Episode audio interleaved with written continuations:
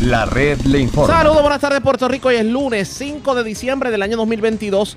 Damos inicio al resumen de noticias de mayor credibilidad en el país. Es la red le informa. Somos el noticiero estelar de la red informativa de Puerto Rico. Soy José Raúl Arriaga a esta hora de la tarde. Pasamos revistas sobre lo más importante acontecido lo hacemos a través de las emisoras que forman parte de la red, que son Cumbre, Éxitos 1530, X61, Radio Grito y Red 93, www.redinformativa.net. Señores, las noticias ahora.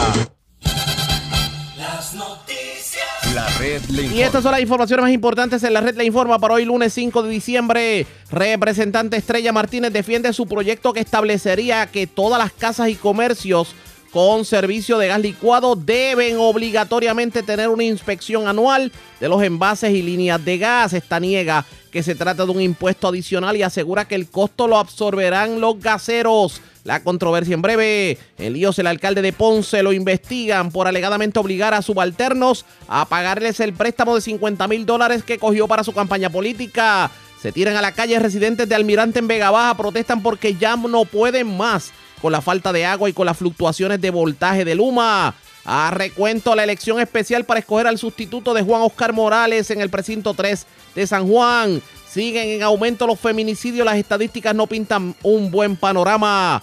Dos personas muertas en accidente de tránsito en Corozal y Río Grande. Vivo de milagro, hombre herido de bala en las piedras. En condición estable, hombre al que le dieron tremenda prendida en residencial Perla del Caribe en Ponce. Por infante en el noroeste, aparentemente atragantado. Arrestan a menor de 13 años. Era buscado por las autoridades por amenazar con un cuchillo a su hermana en Aguadilla. Y señores, Puerto Rico amaneció más frío que en el estado de la Florida. El frío, según meteorología, va para largo. Esta es la red informativa de Puerto Rico.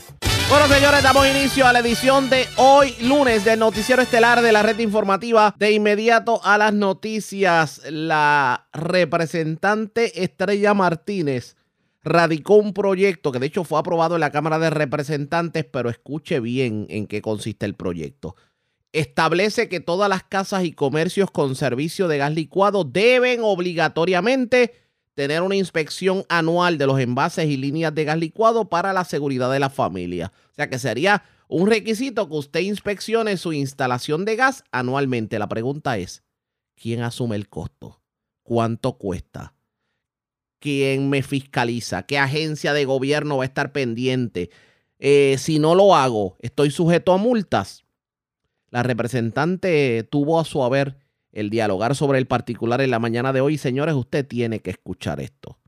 ¿Tiene sentido el que se le exija ahora a la ciudadanía que para usted montar su cilindro de gas tiene que un ente de gobierno inspeccionar su instalación una vez al año como si fuera la inspección de un vehículo de motor? Escuchemos lo que dijo la representante Estrella Martínez.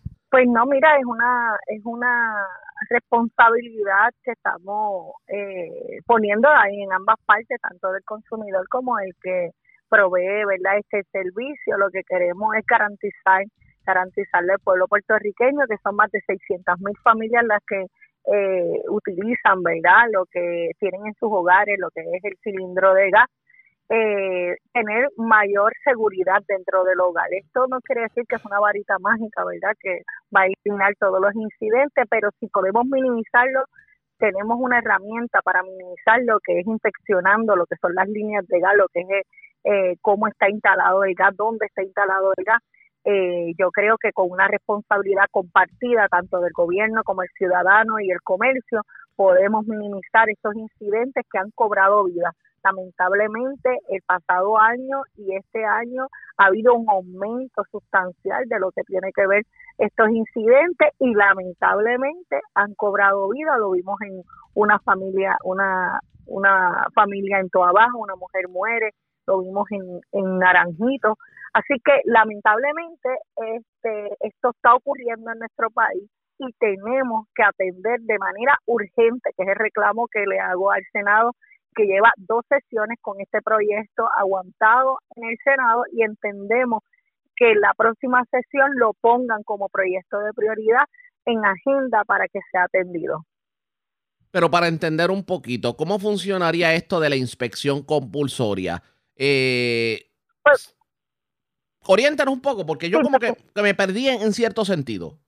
¿Cómo es que va a Pues ocurrir? mira, quién? son, Ah, eh, eh, esto, esto se surge, ¿verdad?, a base de recomendaciones que nos dieron profesionales de seguridad que trabajan con este tipo de incidentes, igual que los bomberos de Puerto Rico, eh, donde ellos entienden que al tener una inspección de cómo están las instalaciones de, de estos eh, productos, ¿verdad?, dentro de los, hogares y en, la en los comercios, eh, hay que hacer un, ¿verdad? Un, una, un, ¿verdad? una nota aclaratoria. En los comercios sí existen unas regulaciones, estamos eh, a- enmendando el reglamento para hacerlo mayor, ¿verdad? Con mayor eh, requisi- requisito para que sea, seguri- sea seguridad. Sabemos que hay personas que lo compran en, en, en otros comercios, ¿verdad? Y lo instalan. pero, pero, Ellos estamos pero- haciendo pero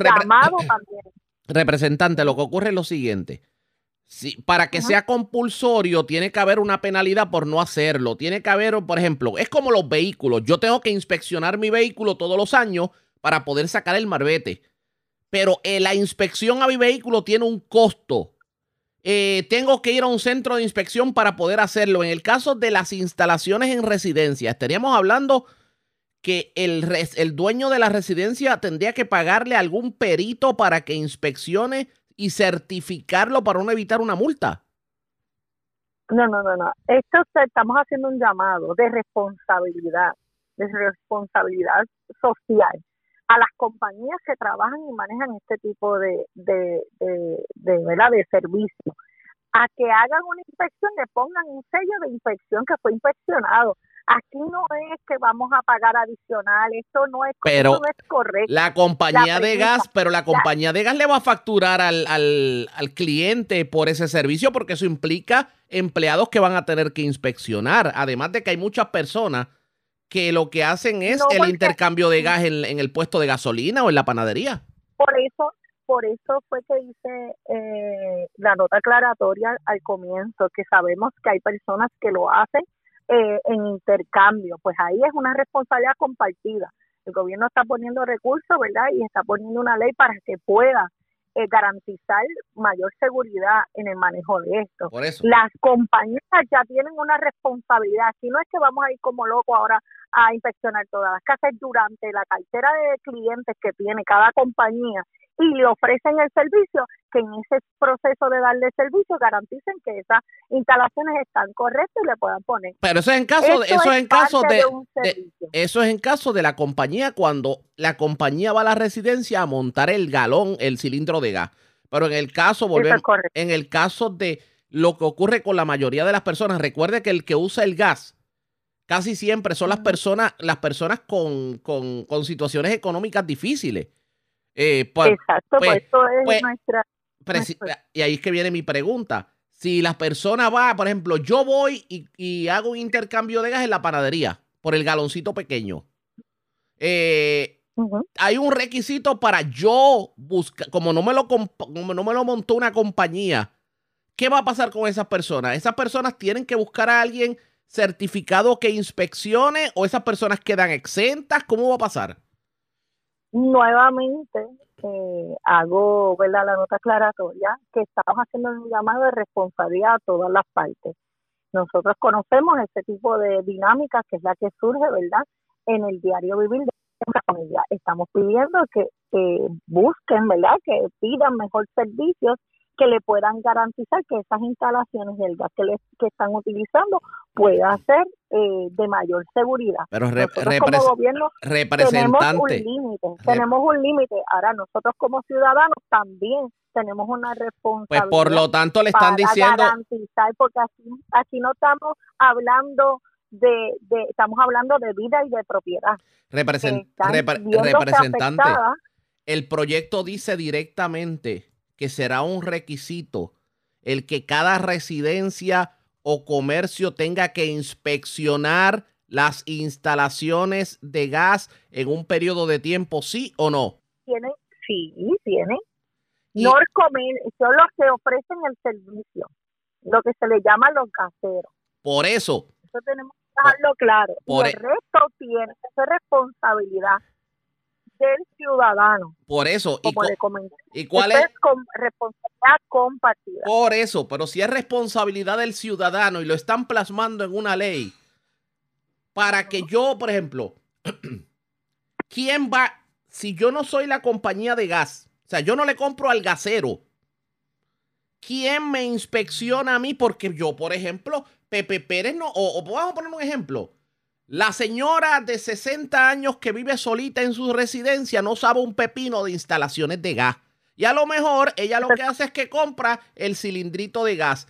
Eso implicaría que a esa, esa señora tendría que ir a algún lugar o, o, el gasero tendría, digo, no se lo compra el gasero, pero alguien tendría que inspeccionar para hacer válida esa inspección y que se libre esa persona de no cumplir la ley sería, por eso le hablé de la responsabilidad compartida. La persona si quiere garantizar su propiedad y su vida, debería tomar ese tipo de acción para garantizar no tan solo la vida y seguridad de ella, ¿verdad? También la de su familia, que las estamos viendo cada día afectadas en incidentes que hemos visto, hemos reseñado este fin de semana, tan reciente como el que pasó en Aguada, que fueron tres, tres personas afectadas eh, por quemaduras, por una explosión de un cilindro de gas, ¿verdad? En su estufa de gas. Personas adultas mayores. Así que deberíamos, ¿verdad?, tomar ese curso de acción como parte de nuestra. ¿Cuál sería la penalidad si la persona no inspecciona su instalación? Aparte de lo que puede ser la seguridad personal, ¿cuál sería la penalidad y, y cada cuánto, según la ley, yo tendría que inspeccionar mi instalación de gas? Es anual, la, instalación es anual. La, la, revisión ¿verdad? y la inspección que debería tener sería anual. Como le dije, esto es un, requisito que está poniendo eh, los bomberos y profesionales que atienden esta situación. ¿Cuál es el costo? En cuantía, cuantía no recuerdo ahora bien el, el costo, lamento, ¿verdad? Perdona, si, si le digo otra información, no la tengo aquí a la mano, pero ciertamente lo más, ¿verdad? Lo más valioso es la propiedad y sobre todo la vida. Pero, pero, pero esto tiene, esto tiene un esto va a tener un costo a la ciudadanía. Por ejemplo, yo tengo que inspeccionar mi instalación de gas. No hay costo. ¿Ah? No hay costo. ¿Y, no hay costo. ¿Y quién asume el costo? Porque las cosas de la vida no son gratis. Alguien, algún sector tiene que, que asumir el costo. ¿Quién asume el costo de ese? ¿Perdón? ¿Quién asume el costo de, que ¿Quién asume? Ok, pues si, hay, si, si, si es un requisito que yo tengo que inspeccionar mi instalación de gas al menos anual para yo certificarle al gobierno que en efecto cumplo con el requisito, ese proceso tiene un costo porque eso tendría que hacerlo un profesional. No cualquier persona va a inspeccionar. Ese costo lo asume pues, quién. La inspecciona el del gasero, el que da el servicio. Al año tú vas a tener que utilizar, aunque sea una vez, el servicio de que te instalen el gas. En ese momento, como parte del proceso de instalación, pueden eh, eh, tienen que revisar ese tipo de, representante yo, yo llevo no es un costo adicional cuando uno tiene cliente, la cartera de cliente, uno le da servicio, sobre todo los servicios, uno le da seguimiento. Representante. Por eso. Le, voy a poner un ejemplo directo. En mi casa se cocina con estufa de gas y yo no le compro un gasero. Yo le compro, a, yo hago intercambios de gas en un lugar donde hay los gabinetes de intercambio de gas. Yo no tengo ningún tipo de relación de negocios con un gasero. ¿Quién me inspecciona a mí y quién asume el costo? Pues con eso no hay problema. Yo, le como le comenté, es una responsabilidad de ustedes que garantice la seguridad de su familia y su propiedad en ese sentido. En los gaseros, cuando vayan a casa, es responsabilidad del gasero velar que esté bien instalado. Usted ahí determina si quiere tener seguridad en su hogar hay y multa. en su familia. Hay multa si no lo hago. De vida, eh, bueno, al ciudadano, yo no voy a meterme a cada casa ciertamente si va a ocurrir un incidente, pues veremos a ver. Eh, la, el, asunto es el asunto es que para que para que su proyecto se dé y se apruebe de la forma en que se aprobó en cámara pues obviamente usted me tendría que decir en el proyecto y por eso es que le pido orientación usted me tendría que decir bueno Todos los años es un requisito de que usted inspeccione su instalación de gas. Usted tiene que certificarle a tal agencia de gobierno que usted inspeccionó. Si no lo hace en el periodo de tanto, su multa o su penalidad de tanto. Eso está en el proyecto. Sí, está en el proyecto, pero no tengo la, la, la, información certera en este momento para no errar, ¿verdad? De este es proyecto de la Cámara. ¿Qué número es? 11-14. El 11-14. Vamos a buscar por aquí. Eh, eh, y usted está totalmente convencida de que el Senado de Puerto Rico va a apoyar este proyecto. Yo no un llamado a que atienda y que, y que lo puedan aprobar. Yo no estoy, estoy haciendo el llamado. ¿Usted ha entendido lo que dice la representante y cuál es la justificación para que se obliga a las personas a inspeccionar su instalación de gas por lo menos una vez al año tipo inspección? Quién va a pagar por todo esto. Usted mantenga la sintonía. Vamos a continuar el tema, pero antes hacemos lo siguiente. Presentamos las condiciones del tiempo para hoy. Para hoy lunes, las condiciones del tiempo de hoy y esta noche estarán dominadas por aguaceros frecuentes arrastrados en los vientos alisios de dispersos a numerosos que se mueven a través de las aguas del Atlántico hacia la mitad norte de Puerto Rico y las islas locales lo que mantiene el potencial de acumulación de agua en las carreteras y áreas con drenaje deficiente. En otros lugares, se espera una mezcla de sol y aguaceros pasajeros que produzcan impactos mínimos. Una marejada del noreste que se extiende a través de las aguas del Atlántico y los pasajes del Caribe mantendrá condiciones marítimas entre picadas y peligrosas. Se espera oleaje en aumento de hasta 10 pies y ocasionalmente más alto en la mayoría de las aguas locales hoy y esta noche, y las advertencias para los operadores de embarcaciones pequeñas permanecen vigentes. En la red informativa de Puerto Rico, este fue el informe del tiempo. La red le informa. Señores, regresamos a la red le informa, el noticiero estelar de la red informativa edición de hoy lunes. Gracias por compartir con nosotros. Vamos a continuar escuchando la entrevista que le hiciéramos a la representante Estrella Martínez, quien está urgiendo del Senado que apruebe el proyecto que ya había sido aprobado en la Cámara para que sea obligatorio el que las personas que tengan estufas de gas, pues simplemente eh, tengan que inspeccionarlo una vez al año. Vamos a continuar escuchando. Queremos, exacto. Está negociado de transporte y servicio público. Tiene esa facultad. Estamos eh, para que la realidad es que el explosivo siempre tiene sus regulaciones. Nosotros estamos eh, extendiendo la responsabilidad y la seguridad a los hogares con acción, que tomen conciencia de que está habiendo una alta incidencia por el mal manejo y uso de la misma. Eso es lo que queremos recabar en este proyecto. ¿Me entiendes? Es un asunto, es un asunto de seguridad. Es un asunto de seguridad y lo ha sido y lo ha avalado este, diferentes profesionales porque no se había tocado un asunto tan importante cuando más de 600 familias en Puerto 600 mil familias en Puerto Rico utilizan ese como usted bien dice depende la mayoría de familias de escasos recursos y los comercios. Así que debemos tomar acción. Eso es lo que estamos llamando verdad con este proyecto a que todos asumamos la responsabilidad para poder eh, eh, garantizar la seguridad no tan solo de la propiedad, sino de la vida que se están viendo afectadas. Todavía no, me, tan solo todavía no me queda claro y me gustaría que en el transcurso del día si me pudiera orientar sobre eso.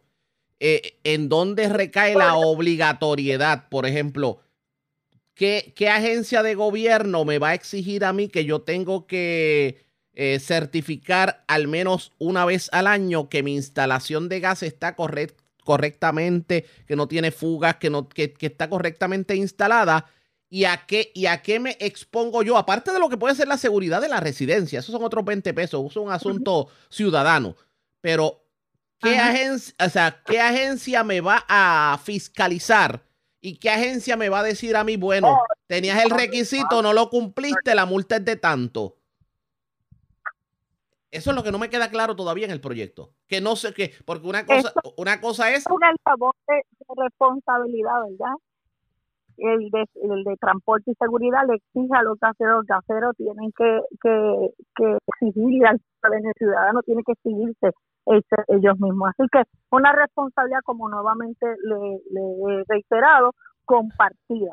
Le adelanto que, No, le, adelanto, no le adelanto que ahora mismo el presidente de, de los gaseros, de la asociación que agrupa a los gaseros, me está diciendo por ahí que, que a como ve el proyecto, ellos tendrían que cobrarle al, al ciudadano por el, por el ser, por el servicio. Ya en las públicas se discutió eso y se les notificó. De hecho, dentro del proyecto prohíbe el aumento de, de, de, de ese servicio, porque es un servicio que lo ofrece, es una responsabilidad que ya ellos, como proveedores de ese servicio, tienen que garantizarle al ciudadano cuando se instala o se re- o se o se intercambia un ese producto, así que no es no es correcto que haya un aumento. Por lo menos lo que- erróneo. Por lo menos lo que, lo que me dice, lo que me dice, y me están escribiendo por el otro lado, y con esto concluyo, es que eh, si eh, personal de los gaseros va a las residencias cuando obviamente se está vendiendo.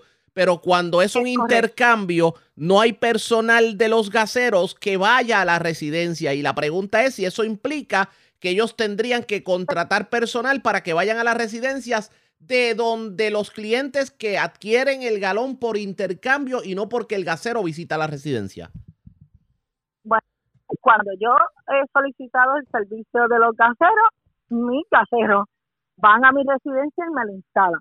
Esa es parte del servicio. Así que lamento que den ese servicio así los que están, ¿verdad?, tomando esa acción, pero mi, mi experiencia de uso del gas, los gaseros entran a la residencia e instalan el, eso es, eso es lo único que estamos pidiendo. Y que hay un sello que fue instalado correctamente.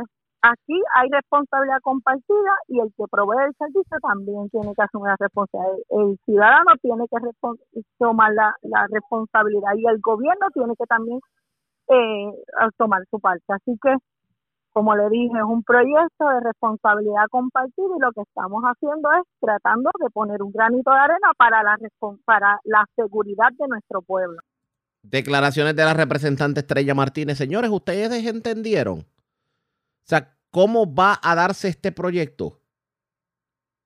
¿Realmente tendrá, digamos, salida en el Senado de Puerto Rico para que sea aprobado? Esto significa que nos toca un impuesto más disfrazado porque la inspección hay que pagarla. Nadie trabaja gratis en este país. O sea, el que le vaya a hacer la inspección supongo que cobrará. Y el gobierno cobrará a sus chavitos. Este tema vamos a continuarlo, pero tenemos que hacer lo siguiente. La red le informa. Cuando regresemos hablamos con el presidente de Fedigas, que es la federación que agrupa a los gaseros en Puerto Rico, para que nos hable sobre esta situación. Ellos van a asumir los costos y no solamente eso, que hay de aquellos que se suplen de gas licuado de los intercambios en la panadería, en el puesto de gasolina, en el colmado, etcétera, etcétera. En lo próximo, la pausa, regresamos. La red le informa. Señores, regresamos a la red, le informa el noticiero estelar de la red informativa. Gracias por compartir con nosotros, señores. Ha estado inmerso un escándalo el alcalde de Ponce, Luis Manuel Irizarri, quien de hecho eh, se le señaló, o por lo menos se, se hizo público el que el Departamento de Justicia lo investiga por alegadamente ordenarle a empleados de confianza repagar un préstamo de 50 mil dólares que hizo y con el cual pagó parte de su campaña política. Este fin de semana ha habido de todo, pedidos de renuncia, reclamaciones. Y hoy el alcalde de Ponce tuvo la oportunidad de hablar y asegura que no va a renunciar tras los señalamientos de esta supuesta investigación del Departamento de Justicia por estos préstamos. Dice el funcionario, y vamos a citar expresiones, en el mes de octubre el Departamento de Justicia le pidió al municipio una información, unos expedientes de unos empleados. Este alcalde lo anunció y lo dijo de que vamos a estar cooperando en cualquier tipo de investigación y lo hemos hecho hasta ahora. Definitivamente, yo no le voy a contestar conjeturas, rumores, chismes de personas que sabemos que algunos de ellos estuvieron conmigo y ellos saben por qué ya no están y de adversarios políticos. No tienen los votos y quieren difamar y quieren atacar a este alcalde. Yo no voy a contestar alegaciones que yo no tengo conocimiento y que el Departamento de Justicia este alcalde no le ha notificado hasta el momento ninguna otra cosa. Eso dijo el alcalde. Y dice por aquí, ante estas alegaciones anónimas que se prestan para dañar reputaciones, yo no voy a contestar hasta el momento que justicia determine si hay una investigación directa contra esta persona. La gente me conoce, conoce al adversario, la gente conoce las personas que yo tuve que votar de mi gabinete municipal que no estaban haciendo el trabajo y que estaban haciendo truquerías. Eso fue lo que dijo el alcalde de Ponce. Pero la pregunta es, ¿qué va a hacer el Partido Popular Democrático con todo esto? Hemos visto como que un velo de misterio, algo de, hermetismo con todo esto. Tanto así que hemos estado todo el día llamando a Luis Vega Ramos, secretario del Partido Popular Democrático, y no ha contestado su teléfono. Tampoco la subsecretaria del Partido Popular, Nina Valedón. Tuvimos la oportunidad de hablar con el presidente de la Asociación de Alcaldes, Luis Javier Hernández. Estaba reunido y esperaba en el transcurso de la tarde a ver si, si había un espacio para poder atendernos, pero en esta ocasión no han sido muy efusivos, muy parlanchines en cuanto al tema del alcalde de Ponce. Parecería que esto es un culum non pillare, como, como decía el fenecido Sergio Peñaclos. Tampoco han hablado sobre el tema los senadores de distrito, y sobre los senadores de distrito tenemos que hablar porque el hijo del otrora senador Luis Verdiel habló con la red informativa de Puerto Rico y cuestionó precisamente el silencio de los dos senadores sobre lo que ha estado aconteciendo. Vamos a escuchar las declaraciones de Luis Verdiel, hijo. Hubiéramos visto a todo el Partido Popular pidiendo la renuncia de la persona de nuestro partido, porque aquí estamos viendo la doble vara cuando se trata de nuestro partido, inmediatamente piden la renuncia. Cuando se trata de un miembro de su partido, le, tira, le tiran la toalla. Esto no pinta bien, definitivamente. Bueno, este Ariaga, según todo lo que ha salido en la prensa, eh, han habido este, declaraciones juradas, eh, se vuelve informar, no, no pinta bien y y, y los señalamientos que hay hacia el alcalde sobre estos hechos de corrupción, sobre el préstamo, supuesto préstamo de los 50 mil dólares, es algo serio. Y estoy viendo el silencio y, y, el encubrimiento de los senadores de distrito a este asunto, no han tomado postura, siendo Mariali González la vicepresidenta del Senado y Ramón Ruiz, presidente de la Comisión de Gobierno, eh, se han mantenido callados, han guardado silencio y no han dicho nada encubriendo los delitos de corrupción que se le imputan al señor alcalde de Ponce. Por esto de obligar a personas a pagar eh, gastos de campaña, hay personas que son convictas al día de hoy. Eso es correcto. Eh, aunque a toda persona pues, se le acobija el derecho de inocencia hasta hasta lo contrario, hasta que sea acusado formalmente y todo pero los señalamientos que están saliendo en la prensa de son muy serios inclusive el alcalde no no ha, no ha dado cara no ha sabido explicar nada en un lado acepta el préstamo de los 50 mil en el otro dice que no que no puede hablar sobre el tema y un, un hermetismo y los senadores del distrito callados totalmente callados con una ineptitud que están trabajando los senadores de distrito, que no se ven totalmente callados, eh, están encubriendo totalmente al alcalde y los actos de corrupción del señor alcalde. ¿Cuál es su exigencia, aparte de que hablen? Bueno, que evalúen lo que está saliendo en la prensa y puedan y, y le exijan al alcalde una respuesta a, a las acusaciones que están saliendo en la prensa y y al alcalde que se enfoque en, si fuera cierto, que se enfoque en su familia, en, en el caso, si eso es correcto, y que lo mejor es que renuncie a la alcaldía de Ponce. Que renuncie. Bueno, Ariaga, con estos señalamientos que han habido, que tú mismo me estás diciendo, que hay gente convicta, ¿cómo tú piensas que podamos tener un alcalde en una ciudad tan importante como la de Ponce con esos señalamientos. Una persona así no puede ser alcalde. ¿Usted esperaba Una persona así no puede ser alcalde, Ariaga. ¿Y usted esperaba que esto ocurriera en Ponce? Bueno, el alcalde vendió como que un cambio, un cambio, un cambio, y aquí vemos el cambio. Aquí vemos el cambio que hay. Un alcalde que no lleva, lleva dos años y ya está con estos señalamientos en justicia. Ese era el cambio que prometió el alcalde. Los parques en las urbanizaciones, las calles municipales en total abandono. Un monte, las facilidades deportivas, las calles municipales, de verdad que es una vergüenza lo que está pasando en Ponce ahora mismo con todas las facilidades deportivas, este, las calles municipales y más aún ahora con esto, con esto que está saliendo en la prensa. Esto es una vergüenza para Ponce. Expresiones de Luis Verdiel Jr., eh, quien obviamente también buscará eh, un escaño por el Senado. Me imagino que retará a los incumbentes. Pero yo quiero hablar esta hora de la tarde con el, con el ex senador Nelson Cruz para que nos hable precisamente sobre esta situación de Ponce. Porque tal y como decía hace unos minutos, si esto le hubiera ocurrido a un alcalde del Partido Nuevo Progresista, ya le hubiera caído la Santa Inquisición encima. Eh, ex senador, saludos, buenas tardes, bienvenido. Saludos, José Raúl, para ti y todos los amigos que nos escuchan a través de, tu red. Y pues eh, aquí para someterme una vez más a tus preguntas, que siempre son un poco, eh, ¿verdad? Las, contestaciones siempre traen un poco de controversia. Vamos a ver cómo nos va hoy por la tarde. Vamos a ver cómo nos va. Eh, senador, decimos senador por obviamente la costumbre de senador. Le pregunto, esta situación de Ponce, que alegadamente obligaron a empleados a pagarle el préstamo de la campaña política al alcalde, ¿qué me dice? José, mira, tú conoces mi trayectoria desde muy joven eh, y si fuésemos a, hablar, ¿verdad? Eh, y esto mucha gente no lo sabe y, qué bueno que lo traigo contigo como periodista serio. Cuando la alcaldesa de Ponce renuncia, eh, un mes y medio antes, quien asume la posición de alcaldesa interina es mi tía, la hermana de mi papá. Tan pronto el alcalde de Ponce llega a la administración, dice que hace una eh, investigación forense, una auditoría forense, se refiere a mi tía a las diferentes autoridades, ¿verdad?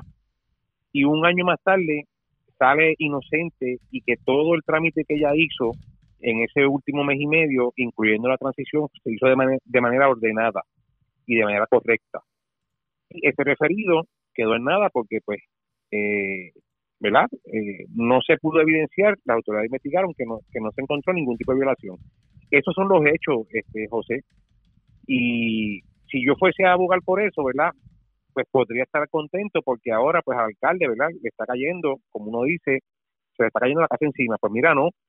Yo hablé con él el sábado, tenemos buena comunicación, muy buena amistad.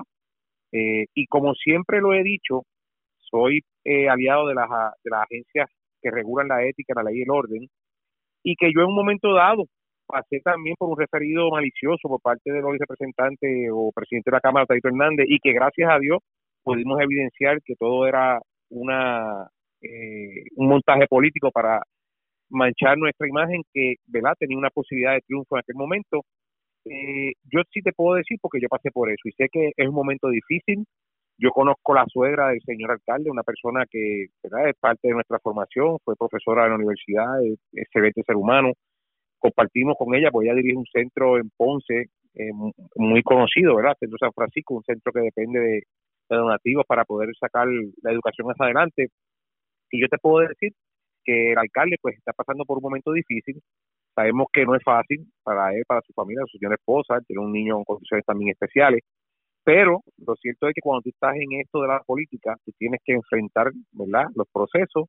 Eh, y mi mensaje a él fue el sábado que lo, se mantuviera con calma, que colaborara en todo momento y que si él entendía, ¿verdad?, que en un momento dado, eh, por las razones que fuesen, ¿verdad?, él no tenía nada que ver con eso, que así lo manifestara, pero que diera cara, que no se escondiera, que del frente y que enfrentara el proceso en caso de que se diera, ¿verdad?, algún tipo de acusación. Esas fueron mis palabras, ¿verdad?, porque los amigos, los verdaderos amigos, dicen un refrán que se hieren con la verdad para no perderlos con la mentira. Así que eso fue lo que ocurrió y esto dice lo que le está pasando a Ponce, porque si te fijas, se criticó muchas veces a la alcaldesa de Ponce, se criticó la gestión que estaba haciendo con el señor Carlos Pesquera, que era el que estaba a cargo de la restauración y la reconstrucción del municipio de Ponce, siendo el municipio de Ponce uno de los primeros en responder, dicho por FEMA, en responder a todos y cada uno de los planes de recuperación.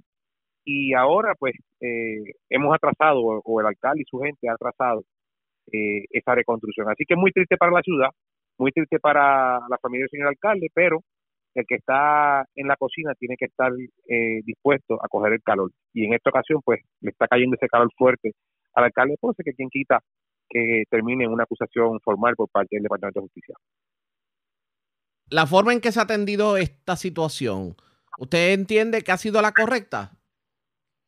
Pues mira, en cuanto al término, ¿verdad? Los términos de investigación y demás, ya el Departamento de Justicia confirmó, pero yo te tengo que decir, y fue tu premisa cuando abriste la, la, entrevista, si esto hubiese sido Nelson Cruz, hubiese sido el alcalde de Yauco, hubiese sido el alcalde de Laja, el alcalde de Utuado, eh, un PNP, yo te aseguro que estuviesen las marchas frente a la alcaldía, frente a la casa del alcalde pidiendo la cabeza y que renunciara al otro día ver un secretario general del Partido Popular, Luis Vega Ramos, que para que Luis Vega Ramos haya hecho las expresiones que hizo con relación a este tema, eh, eso es creer que en Puerto Rico va a caer nieve en estos días, que yo sé de paso, en la madrugada de hoy hizo bastante frío y algunos creerán, ¿verdad?, que iba a llegar la nieve a Puerto Rico. Así que eso te puedo decir haciendo una comparación con, con eh, Vega Ramos. Eh, viéndolo a él con la forma en que él es, y tú lo conoces también, sabes cómo él actúa, verlo bien sumiso, bien tranquilo, pues algo bueno o, algo no tan bueno le va a pasar a la ciudad de Ponce. Vamos a ver y el Partido Popular por ende. Vamos a ver qué ocurre. Gracias por compartir con nosotros. Buenas tardes. Excelente, Dios lo bendiga. Como siempre, vamos a una pausa cuando regresemos las noticias del ámbito policíaco más importantes. En lo próximo, regresamos en breve. La red le informa. Señores, regresamos a la red le informa. Somos el noticiero estelar de la red informativa edición de hoy lunes. Gracias por compartir con nosotros. Vamos a noticias del ámbito policíaco. Señores, un joven de 18 años murió en medio de un accidente de tránsito ocurrido en el desvío de Corozal. Además, las autoridades impactaron un punto de drogas que operaba en el sector Los Quinteros en Toa Baja y ocuparon gran cantidad de drogas en medio de la intervención. Una persona fue arrestada en medio del trabajo de la policía. Wanda Santana, oficial de prensa de la policía en Bayamón, con detalles. Saludos, buenas tardes. Buenas tardes para usted y para todos. ¿Qué información tenemos? Agentes adscritos a la División de Patrulla y Carretera de Bayamón investigaron a eso de las 9 y 44 de la noche de ayer, domingo, un accidente de carácter fatal ocurrido en la carretera 159 en Corozal. Se alegó que mientras Alessi Pérez Rodríguez, de 19 años, transitaba por la vía antes mencionada en un vehículo Toyota Corolla, este redujo la velocidad, siendo impactado por el parachoque posterior con el parachoque frontal de un vehículo Toyota Corolla, el cual era conducido por un menor.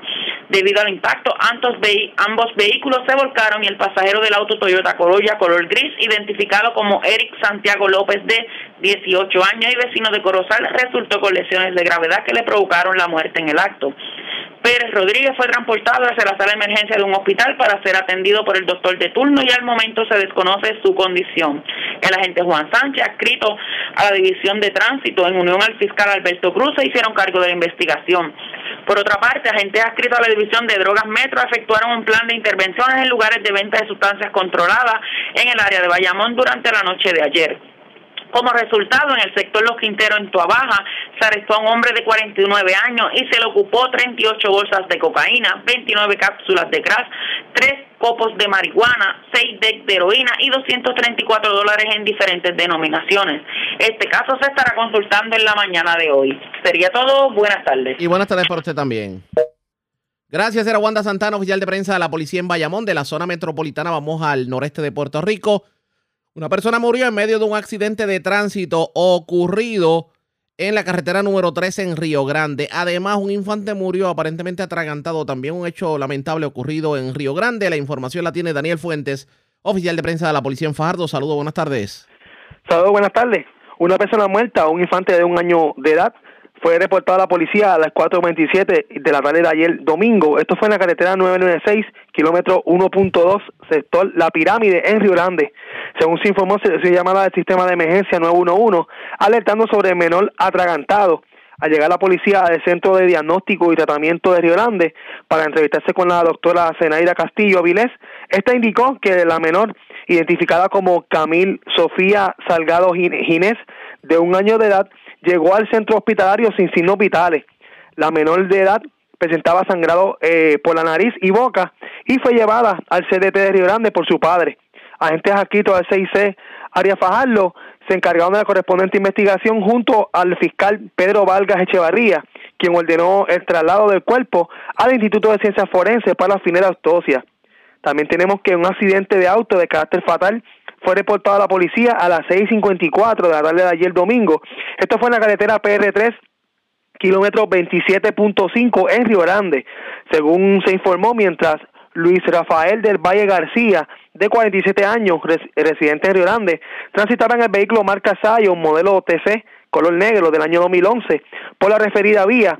El mismo perdió el control y dominio impactando por la parte posterior a otro vehículo descrito como un, eh, un vehículo marca Audi color negro del año 2011.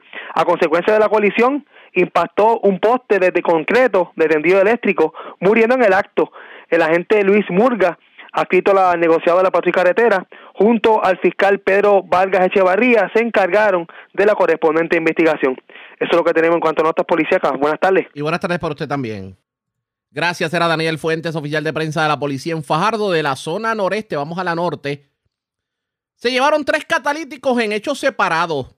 Dos de ellos fueron en Manatí, producto de escalamiento, otro en medio de un robo ocurrido en la zona norte. Además, encontraron un vehículo incendiado en un sector de Morovis. La información la tiene el Malvarado, oficial de prensa de la policía en Arecibo. Saludos, buenas tardes. Sí, buenas tardes. Tenemos que un robo fue reportado en la madrugada de hoy en la urbanización Gardenia, calle Dalia, en Manatí. De a la información suministrada por la agente Carmen Piñeiro, accita al distrito de Manatí, que se personó al lugar donde informó el querellante de 40 años que se encontraba en su residencia cuando escuchó unos ruidos de una máquina y al verificar se percató de un individuo al lado de su vehículo y el cual le apuntó con un arma de fuego y mediante intimidación se apropió de un catalítico del vehículo Mitsubishi Outlander del año 2022. El, el, individuo se marchó a pie del lugar. Investigó preliminarmente la agente Carmen Piñeiro y el caso fue referido a la división de, robo del 6C de Arecibo. También tenemos que agentes adscritos a la división al distrito de Morovis en la madrugada de hoy encontraron un vehículo incendiado en la carretera 155 kilómetro 43.7 del barrio Río Grande en el pueblo de Morovis. El bombero Santiago extinguió el fuego y no se informaron sobre personas lesionadas por este incidente.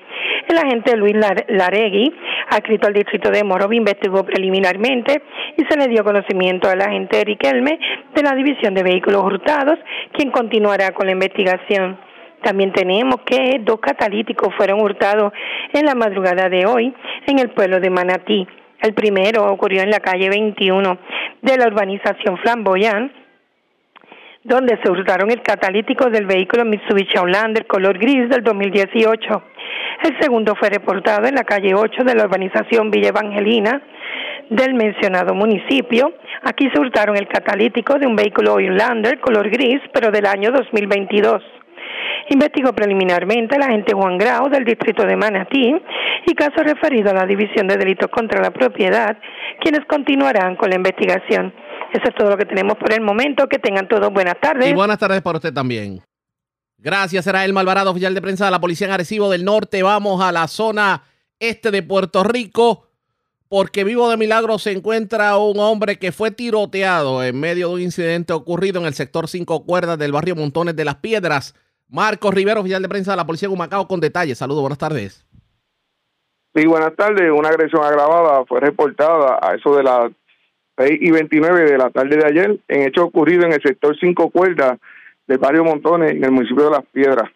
Una llamada a través del sistema de emergencia 911 alertó a la policía sobre una persona herida de bala en el lugar y al llegar los agentes localizaron al perjudicado identificado como Christopher Lebrón de 36 años, el cual resultó con una herida de bala en su cuerpo. El mismo fue transportado a una institución hospitalaria del área y su condición fue descrita como estable. Agentes adscritos a la División de Agresiones del Cuerpo de Investigaciones Criminales de Humacao continúan con la investigación de estos hechos. Gracias por la información. Buenas tardes. Buenas tardes. Gracias a Marcos Rivera, oficial de prensa de la Policía de Humacao. De la zona este vamos a la zona centro-oriental y a la metropolitana. Comenzamos en Cupey. Se llevaron 15 perfumes de diferentes marcas del Walgreens de la carretera 199, la avenida Las Cumbres en Cupey. Además, en la zona centro-oriental de Puerto Rico, tremendo susto pasó una pareja que iban transitando Por la autopista en Caguas, aparentemente un caballero se pasó, comenzó a insultar a la dama que iba en uno de los vehículos, el caballero le reclama, le saca un arma de fuego, entre otros asuntos que ocurrieron en medio de este incidente violento. Eduardo Ramírez, oficial de prensa de la policía con detalles. Saludos, buenas tardes. Eh, sí, buenas tardes, Ariaga, a todo el público que te escucha. ¿Qué información tenemos? Tenemos que una agresión grave fue reportada a las 3 y 13 de la tarde de ayer. Esto fue en la autopista 52 de la salida hacia la carretera 156 en Caguas. Según indicó el querellante, que es un hombre de 40 años que mientras transitaba en el. Eh, él y su esposa en dos vehículos separados por la carretera 184 cuando el conductor de un vehículo color gris rebasó el auto de su pareja y comenzó a insultarla. Posteriormente, al continuar la marcha hasta la autopista, el perjudicado le reclamó al conductor, a lo que este le dice palabras soeces y al llegar cerca de la salida de la carretera 156, desde la puerta derecha del auto implicado sacan un arma de fuego. Este caso fue referido al 6C de Caguas para continuar la investigación. También, como indicaste, una apropiación ilegal eh, fue reportada en la tarde de ayer en hechos ocurridos en una farmacia Walgreens ubicada en la carretera 199 en Cupey. De acuerdo a la información preliminar, indicó la querellante, quien es empleada del lugar, que una mujer llegó hasta el establecimiento y se acercó al área de perfumes. Posteriormente, esta forzó la cerradura de la vitrina y se apropió de 15 perfumes de diferentes marcas. La propiedad hurtada fue valorada aproximadamente en 1.349 y la agente Carmen Benítez se hizo cargo de la investigación. Gracias por la información. Buenas tardes. Buenas tardes. Gracias, era Eduardo Ramírez, oficial de prensa de la policía en el cuartel general de la zona metropolitana y centro oriental. Vamos a la noroeste de Puerto Rico. Un menor de 13 años fue detenido por las autoridades.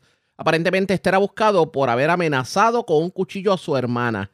Tenía una orden de aprehensión expedida el pasado 24 de junio y fue este fin de semana en medio de un accidente de tránsito en Aguadilla que se percataron de la presencia del menor, obviamente pues lo detuvieron. La información la tiene Juan Bautista, allá el oficial de prensa de la policía en Aguadilla. Saludos, buenas tardes. Sí, buenas tardes para ti, Ariaga, buenas tardes para el público Radio Escucha. Como menciona, el distrito policíaco de Aguadilla, escrito al negociado de la Policía de Puerto Rico, investigó durante el día de ayer un accidente de auto en el que un menor de 13 años de edad resultó con heridas leves, de las que fue atendido en un hospital local y de donde fue dado de alta en condición estable. No obstante, mientras esta investigación se llevaba a cabo por parte del agente Luis Gómez Lebrón, eh, la madre del menor, identificada como Natasha Santiago, residente de Aguadilla, le informa que su hijo eh, tiene una orden de aprehensión existente contra el mismo, eh, como mencionaste, expedida el 24 de junio de este año por un magistrado del tribunal local, tras este amenazar con un cuchillo a su hermana. El agente Gómez, en unión al agente Nelson Villanueva de la Unidad de Ayuda Juvenil, cumplimentaron la orden ante el magistrado de turno, quien ordenó que el menor fuese llevado a un centro de detención de menores en el área de Ponce. Gracias por la información. Buenas tardes. Buenas tardes. Era Juan Bautista, ya el oficial de prensa de la policía en Aguadilla, de la zona noroeste. Vamos al sur de Puerto Rico porque le dieron tremenda prendida a una persona en el residencial Perla del Caribe en Ponce. Además, se arrestó una persona, aparentemente le ocuparon drogas en vallas en Ponce. Luz Morel, oficial de prensa de la policía en el sur, con detalles. Saludos, buenas tardes. Sí, muy buenas tardes a todos. En horas de la madrugada de hoy fue reportado a la policía un incidente de agresión, hechos alegadamente ocurridos en el residencial Perla del Caribe, conocido como Los Claveles en Ponce. De la información recibida a la oficina de prensa, fue recibida una llamada del área de sala de emergencias de una institución hospitalaria, donde informaron que en horas de la noche de ayer, 4 de diciembre del presente año, fue transportado por paramédicos de emergencias médicas un hombre y el cual presentaba varias lesiones. El hombre identificado por la policía como Miguel Méndez Ortega, de 45 años, alegadamente manifestó a la enfermera del lugar que había sido agredido en predios del mencionado residencial por tres individuos, los cuales no pudo identificar. Este recibió asistencia por el médico de turno, quien diagnosticó múltiples traumas que lo mantenían en condición delicada. Esta querella fue investigada inicialmente por la agente Abiu Torres del precinto Ponce Este y referido a la división del PRAT, Unidad de Agresiones, para la investigación correspondiente. También tenemos que en horas de la tarde de ayer fue, fueron presentados cargos, tres cargos, debo decir, por el artículo 401 de sustancias controladas contra Héctor L. Barreto Pimentel, de 49 años, y quien a su vez posee una probatoria a nivel federal, esto según se nos informó. Eh, dicha erradicación fue que este individuo había sido arrestado y se le ocupa se le ocupó 58 bolsitas de cocaína, 50 bolsitas de marihuana, 38 de heroína y 31 bolsas de crack relacionado a estos hechos. Eh, se consultó con el fiscal Jorge Martínez, quien instruía que se al detenido quedara bajo la custodia de la policía y ser, iba a ser llevado ante un magistrado. Este caso fue llevado hasta ante el juez Ángel Candelario Cáliz, quien determinó causa en los tres cargos eh, e impuso una fianza de 15 mil, eh, 5 mil este, por cada cargo y el, la misma fue, eh, dicha fianza fue prestada. Eso es lo que tenemos hasta el momento. Gracias por la información. Buenas tardes. Muy buenas tardes a todos. La red le informa. Tomamos una pausa, identificamos nuestra cadena de emisoras en todo Puerto Rico y cuando regresemos en esta edición de hoy lunes del noticiero estelar de la red informativa, los residentes de Almirante en Vega Baja ya no pueden más con las fluctuaciones de voltaje, con el problema del agua y se tiraron a la calle a protestar. Hablamos de eso luego de la pausa, regresamos en breve. La red le informa. Señores, iniciamos nuestra segunda hora de programación. El resumen de noticias de mayor credibilidad en el país es La red le informa. Somos el noticiero estelar de la red informativa de Puerto Rico, edición de hoy lunes 5 de diciembre. Vamos a continuar pasando revistas sobre lo más importante acontecido y lo hacemos a través de las emisoras que forman parte de la red, que son Cumbre, Éxitos 1530, X61, Radio Grito y Red 93, www.redinformativa.net. Señores, las noticias ahora. Las la red Y estas son las informaciones más importantes en la red le informa para hoy lunes 5 de diciembre. Representante Estrella Martínez defiende su proyecto que establecería que todas las casas y comercios con servicio de gas licuado deben obligatoriamente tener una inspección anual de los envases y líneas de gas. Esta niega que se trata de un impuesto adicional y asegura que el costo lo absorberán los gaseros. La controversia en breve. El el alcalde de Ponce lo investigan por alegadamente obligar a subalternos a pagarles el préstamo de 50 mil dólares que cogió para su campaña política. Se tiran a la calle residentes de Almirante en Vega Baja, protestan porque ya no pueden más con la falta de agua y con las fluctuaciones de voltaje de Luma. A recuento la elección especial para escoger al sustituto de Juan Oscar Morales en el precinto 3 de San Juan. Siguen en aumento los feminicidios, las estadísticas no pintan un buen panorama. Dos personas muertas en accidente de tránsito en Corozal y Río Grande. Vivo de milagro, hombre herido de bala en las piedras. En condición estable, hombre al que le dieron tremenda prendida en residencial Perla del Caribe en Ponce. Por infante en el noroeste, aparentemente atragantado. Arrestan a menor de 13 años. Era buscado por las autoridades por amenazar con un cuchillo a su hermana en Aguadilla. Y señores, Puerto Rico amaneció más frío que en el estado de la Florida. El frío, según meteorología va para largo. Esta es la red informativa de Puerto Rico.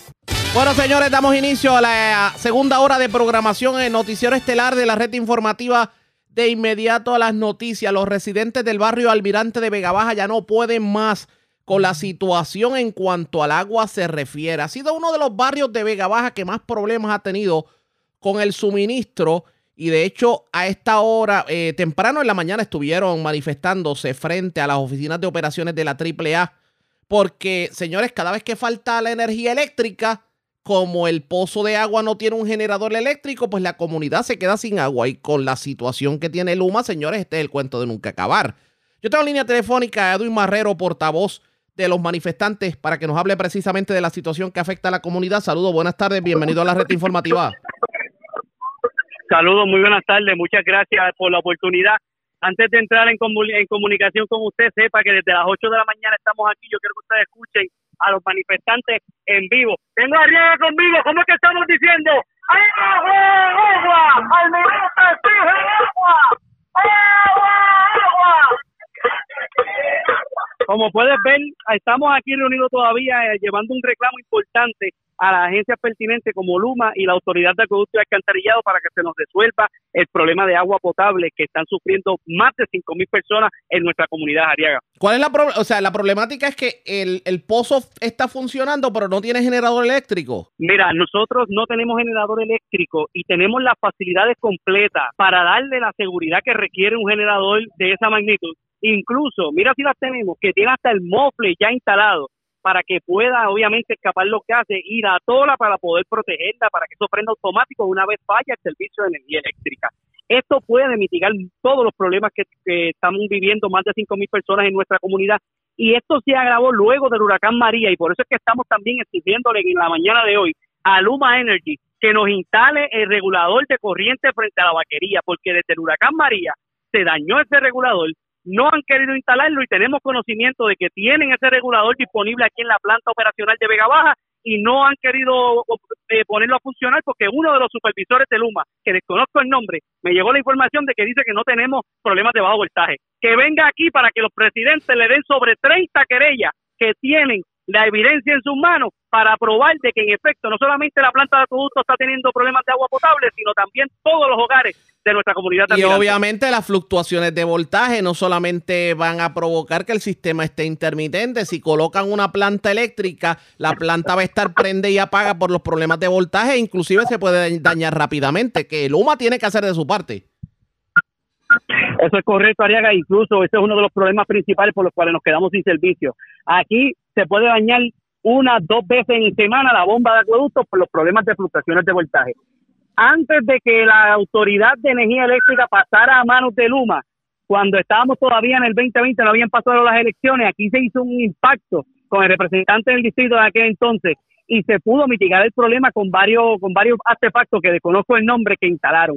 Esos artefactos ya fallaron porque son un parcho al problema para resolver el problema completo es importante que instalen el regulador de corriente frente a la vaquería del barrio Almirante Sur en Vega Baja y eso es lo que estamos exigiendo la mañana de hoy aquí. En cuanto a lo que tiene que ver con no solamente las fluctuaciones de voltaje, los apagones, de los siete días que tiene la semana, ¿cuántos días ustedes se ven afectados? Mira, ¿cuánto?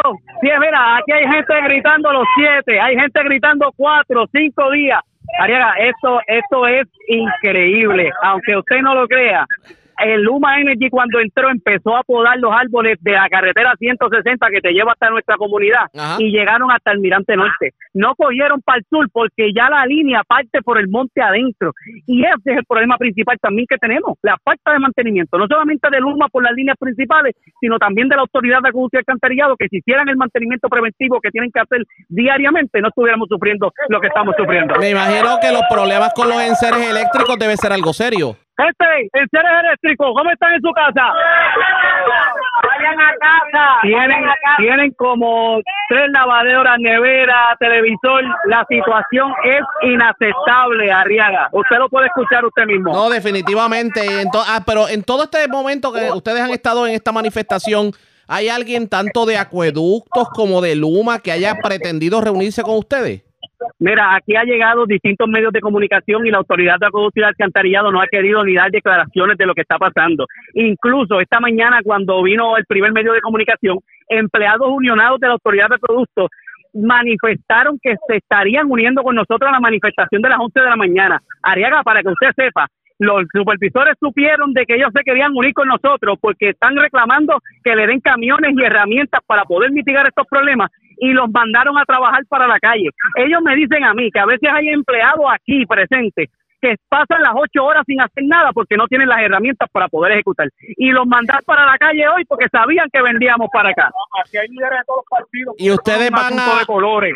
Aquí hay líderes de representación de todos los partidos porque aquí se le va el agua en general a todo el mundo. A los chinitas, a los violetas, a los, amarillos, a los negros, a todos se le va el agua. Eso es uno de los portavoces, Ariana, que acaba de comunicarte eso. Y en este caso, eh, ¿ustedes van a estar en esta manifestación por lo menos hasta cuándo? Estamos ya en la etapa final, arrancamos desde las 8 de la mañana, llevamos todo el día aquí algunos de los manifestantes, honestamente el sol ha estado candente, hemos recibido también varios chubascos de aguacero. Estamos en la etapa final y ahora mismo con esta entrevista que tenemos aquí vamos a, vamos a llevar unas palabras adicionales para, para ir finalizando con esta manifestación, pero dejando claro y enviando un mensaje a la Autoridad de Producción y Alcantarillado, a Luma y a la Administración Municipal de Vega Baja. Esta no va a ser la última manifestación y nosotros esperamos que resuelvan el problema, porque si no van a continuar escuchando a esta comunidad manifestarse donde quiera que tengamos que llevar la voz. Cómo no, pues gracias por haber compartido con nosotros y vamos a darle seguimiento definitivamente a toda esta situación que afecta a los residentes de Almirante en Vega Baja. Gracias, buenas tardes. Gracias a usted por la oportunidad, buenas tardes. Como siempre, ya ustedes escucharon, eso es lo que ocurrió en la manifestación allá en Vega Baja. La situación en Almirante es crítica, sobre todo con esto de las fluctuaciones de voltaje. Y este tipo de situaciones, pues no es exclusivo, obviamente, de, de Vega Baja. Hay otros sectores en Puerto Rico en donde se están repitiendo, pero obviamente eh, traemos esta situación eh, pues como, como ejemplo de lo que muchas comunidades están viviendo precisamente con los problemas de voltaje. Para que ustedes tengan una idea, si hay problemas de voltaje en este país, que hoy el Departamento de Transportación y Obras Públicas tuvo que suspender las citas que estaban calendarizadas para el sesco de Arecibo precisamente por problemas de voltaje. Estas citas que estaban citadas para hoy, pues están siendo recalendarizadas y se estarían comunicando con las personas que obviamente pretendían recibir los servicios, pero imagínense la problemática en cuanto a energía eléctrica se refiere, que inclusive agencias de gobierno que dan servicio al pueblo, como lo es Obras Públicas, se han visto obligados a cerrar operaciones en el día de hoy precisamente por estas fluctuaciones de voltaje. Nosotros vamos a darle seguimiento a esta situación que está ocurriendo. Ustedes pendientes a la red informativa. Bueno. Presentamos las condiciones del tiempo para hoy. Para hoy lunes, las condiciones del tiempo de hoy y esta noche estarán dominadas por aguaceros frecuentes arrastrados en los vientos alisios de dispersos a numerosos que se mueven a través de las aguas del Atlántico hacia la mitad norte de Puerto Rico y las islas locales, lo que mantiene el potencial de acumulación de agua en las carreteras y áreas con drenaje deficiente. En otros lugares, se espera una mezcla de sol y aguaceros pasajeros que produzcan impactos mínimos. Una marejada del noreste que se extiende a través de las aguas del Atlántico y los pasajes del Caribe mantendrá condiciones marítimas entre picadas y peligrosas. Se espera oleaje en aumento de hasta 10 pies y ocasionalmente más alto en la mayoría de las aguas. Locales hoy y esta noche, y las advertencias para los operadores de embarcaciones pequeñas permanecen vigentes. En la red informativa de Puerto Rico, este fue el informe del tiempo. La red le informa. Señores, regresamos a la red le informa, el noticiero estelar de la red informativa. Edición de hoy lunes, gracias por compartir con nosotros. Este fin de semana se llevó a cabo una votación especial para elegir la persona que va a sustituir al actual senador y otrora representante Juan Oscar Morales. Una votación interna dentro del Partido Nuevo Progresista. En esta votación José Cheito Hernández lideró la elección especial, pero solo por 50 votos frente a su oponente Christopher Ríos, por lo que se espera un recuento en medio del proceso. La comisionada electoral del Partido Nuevo Progresista, Vanessa Santo Domingo, habló sobre lo ocurrido en medio de una conferencia de prensa este fin de semana y esto fue lo que dijo sobre el particular. Guayama de Bayamón a cumplir eh, en el escrutinio de todos los colegios y el proceso electoral que se está llevando a cabo en el día de hoy. Eh, es bien importante señalar que hoy no tuvimos un proceso regular. Hoy por primera vez el Partido Nuevo Progresista eh, quiso experimentar con procesos tecnológicos que nunca se han llevado a cabo en Puerto Rico para el rastreo de los maletines, lo que conocemos como el tracking de los maletines. El resultado fue fantástico, tengo que decir que nos ayudó a poder ajustar los procesos en el camino y pudimos ver en todo momento cómo los maletines estaban saliendo tanto de la comisión como llegando a los centros de votación y regresando. Y tenemos que darle gracias al alcalde porque nos prestó parte de su equipo eh, para que pudiéramos eh, poder cumplir con esos trabajos en el día de hoy, al igual que a nuestro director regional Fernando que hizo un trabajo bien chévere en los centros de votación para continuar aumentando eh, nuestro equipo electoral. Y como dijo Edwin Mundo esta mañana, ningún equipo electoral es mejor que el Partido Nuevo Progresista. Eh, muchas gracias a ambos candidatos que están con nosotros en el día de hoy. Tanto Cheito, como le decimos con mucho cariño, como Christopher. Eh, aquí ustedes los conocen por apellido, pero para mí es con nombre nada más y por apodo porque ambos vienen del equipo electoral de San Juan. Eh, pero tenemos que dar los resultados en el día de hoy. Preliminarmente los resultados es que Christopher, eh, que es el candidato número uno, tiene 816 votos. Y el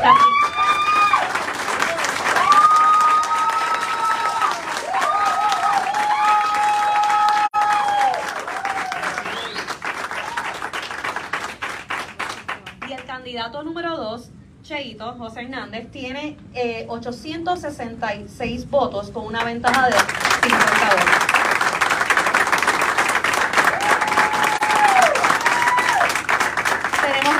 estos son los números preliminares, ya que tenemos 82 votos por correos que estamos pendientes a recibir. La comisión tiene que tiene hasta mañana, el martes, que es el día del escrutinio, hasta que termine el escrutinio para contabilizar esos votos. Para poder contabilizarlos tienen que tener el matasello del día de hoy. Si tiene el matasello del día de mañana, no podemos validar ni podemos contabilizar ese voto. Así que para nosotros eso es bien importante, al igual que tenemos 46 electores que ejercieron el derecho al voto de forma añadido a mano. La unidad de añadido a mano tiene que iniciar un proceso de validación para verificar si esos electores en efecto tenían derecho a ejercer su, su voto en el día de hoy. Así que los resultados oficiales los vamos a tener este próximo martes y así los estaremos comunicando. Eh, muchas gracias a todos nuevamente y los dejamos con nuestro querido alcalde de San Juan. Muchas gracias. Que lo, lo primero que corresponde es agradecer tanto al compañero, al compañero Christopher Ríos como a José Cheito Hernández por su participación. Dos jóvenes talentosos, muy jóvenes, que decidieron poner un pie al frente en este campo tan, tan difícil como lo es el, las posiciones electivas. Así que yo pido un aplauso fuerte para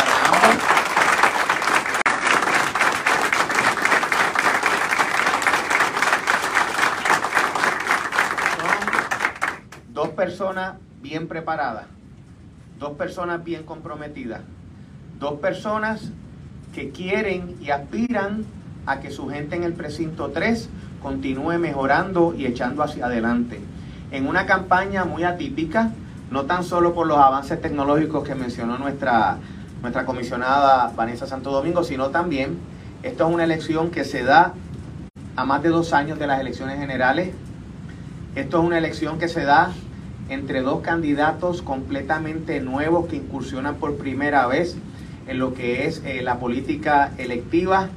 Eh, dos candidatos cuya campaña no fue una campaña eh, de medios masivos, fue una campaña orgánica de ir casa a casa, comunidad por comunidad, residencial público por residencial público para, para que nuestra gente vaya a votar. Y tengo que decir que por los resultados y por los números y la participación electoral, es una campaña en el precinto que superó incluso la participación electoral en el precinto que tuvimos en la reciente elección al Senado por San Juan y eso merece un reconocimiento.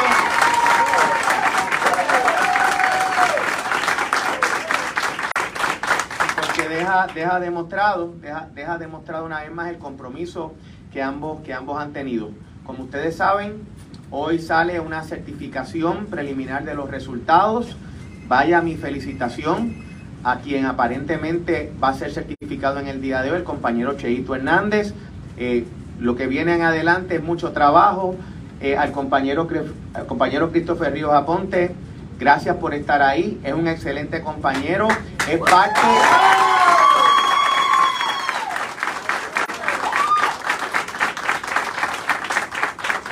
Parte del equipo electoral de San Juan, pero no tan solo del equipo electoral, sino que ha sido parte también de ese equipo de trabajo municipal que cumplió con nuestra gente para que nuestra gente sienta y viese que San Juan volvió a brillar.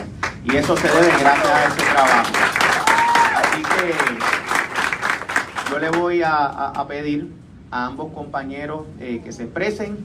Este es un partido donde ellos mismos se han eh, profesado eh, su amistad, los años, muchos años en los cuales se han conocido, cómo han ido creciendo paso a paso en la política.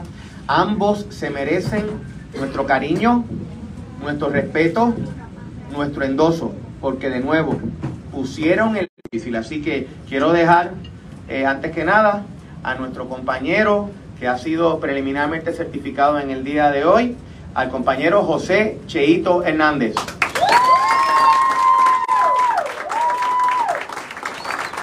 a todos y a todas. Ya combinando este día de elección, eh, quiero agradecerle a las más de 1.600 personas que votaron el día de hoy. Como dijo el señor alcalde, una primaria orgánica, eh, que no fue de medio de ninguno de los dos candidatos. Una primaria donde fuimos casa a casa y la, y la cantidad de votantes amplia. Así que gracias a las más de 1.600 personas, a los funcionarios de colegio que vinieron de otros pueblos y a los observadores de ambos candidatos, gracias, porque ese es el equipo del precinto 3 no importa si estuvo con el observador del compañero Christopher o de este servidor, ese es el equipo de Precinto 3, el equipo que al final del camino va a ir unido a las elecciones eh, para trabajar y volver a, ganar en el 2024. Así que muchas gracias a todos y que Dios los bendiga. Quiero dejar eh, al compañero al compañero Christopher Ríos Aponte.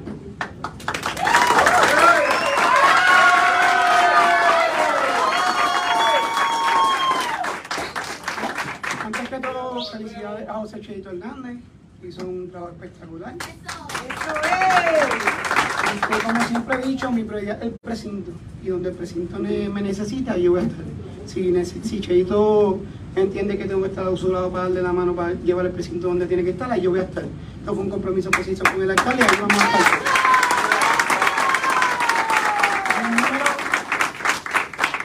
Los números de la primaria establecen que el precinto va a volver a ser PNP, como lo dije desde el día 1. Lo más importante, gracias a mi equipo de trabajo, mano, se votaron.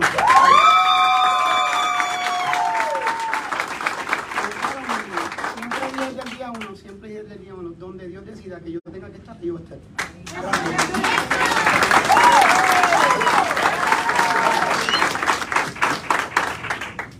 Buenas tardes a todos y a todas. Como su secretario del partido, que estuve a cargo de manejar la primaria y que gracias a Dios pues en estos eventos se dan acontecimientos que a veces uno lamenta porque laceran el partido. Yo tengo que reconocer que estos dos jóvenes que están aquí y sus equipos de trabajo, que son muchos jóvenes como pueden ver, le dieron el ejemplo al partido y a Puerto Rico de que se puede llevar a cabo un proceso de primaria donde termina, se cuentan los votos y se pueden unir porque las diferencias fueron un momento determinado.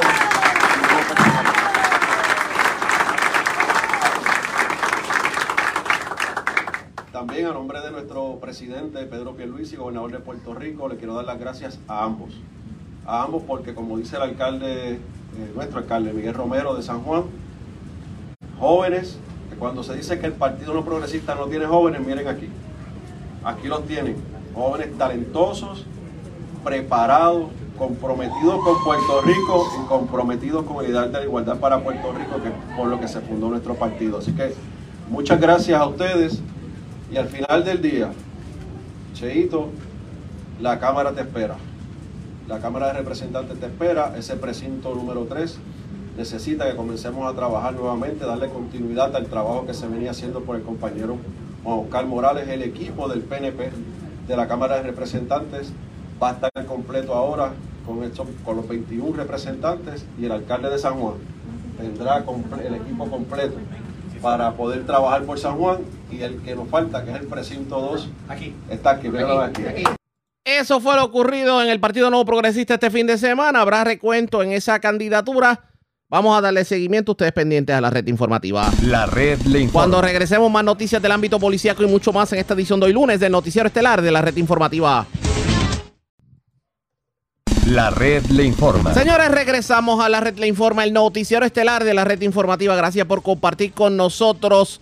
El Observatorio de Equidad de Género de Puerto Rico realizó una revisión de su informe de feminicidios del 2021 para incluir cinco más que no se habían contabilizado elevando a 58 el total de feminicidios ocurridos en el 2021.